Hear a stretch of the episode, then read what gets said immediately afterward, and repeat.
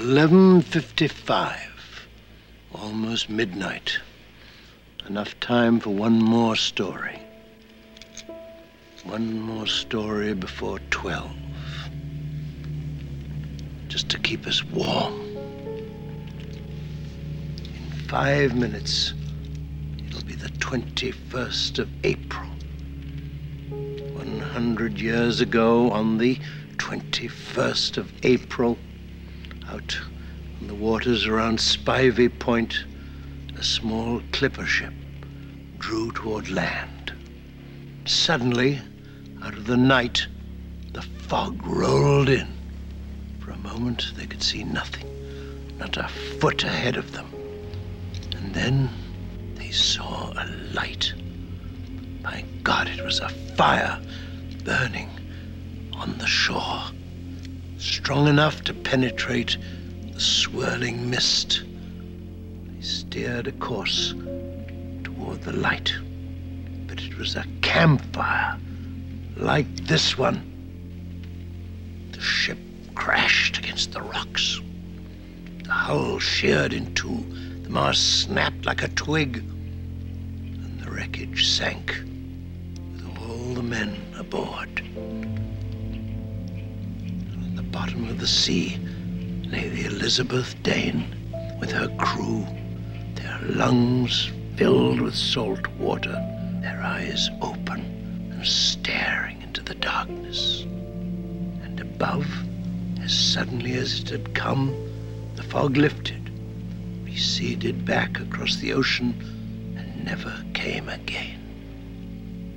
But it is told by the fishermen and their fathers and grandfathers that when the fog returns to Antonio Bay, the men at the bottom of the sea, out in the water by Spivey Point, will rise up and search for the campfire that led them to their dark and icy death.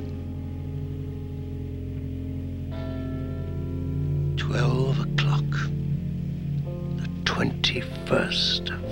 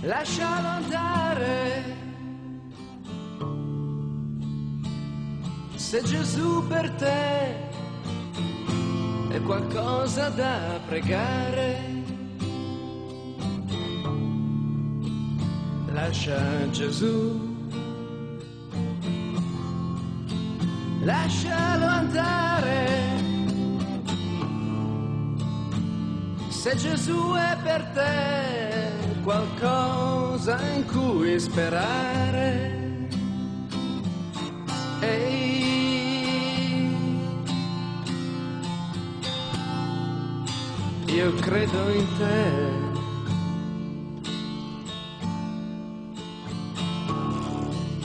Lascia Gesù, lascialo andare, puoi seguirlo nell'abbraccio del tuo cuore. Metti Gesù dentro il tuo amore per accorgerti che niente da adorare. Ehi.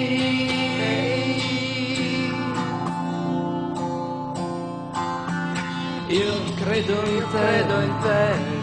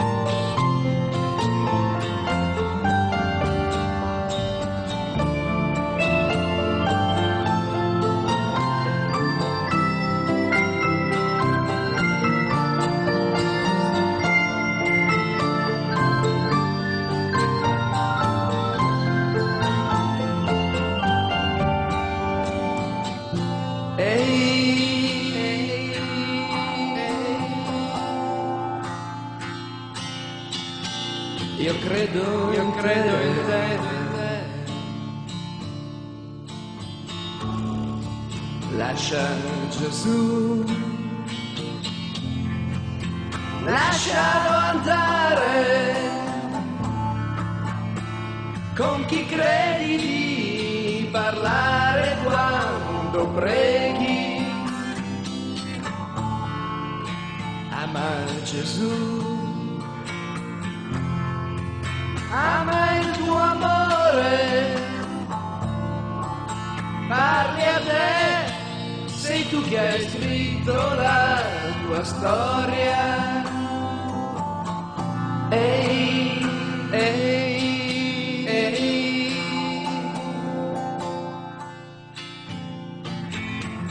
Giusto da sempre.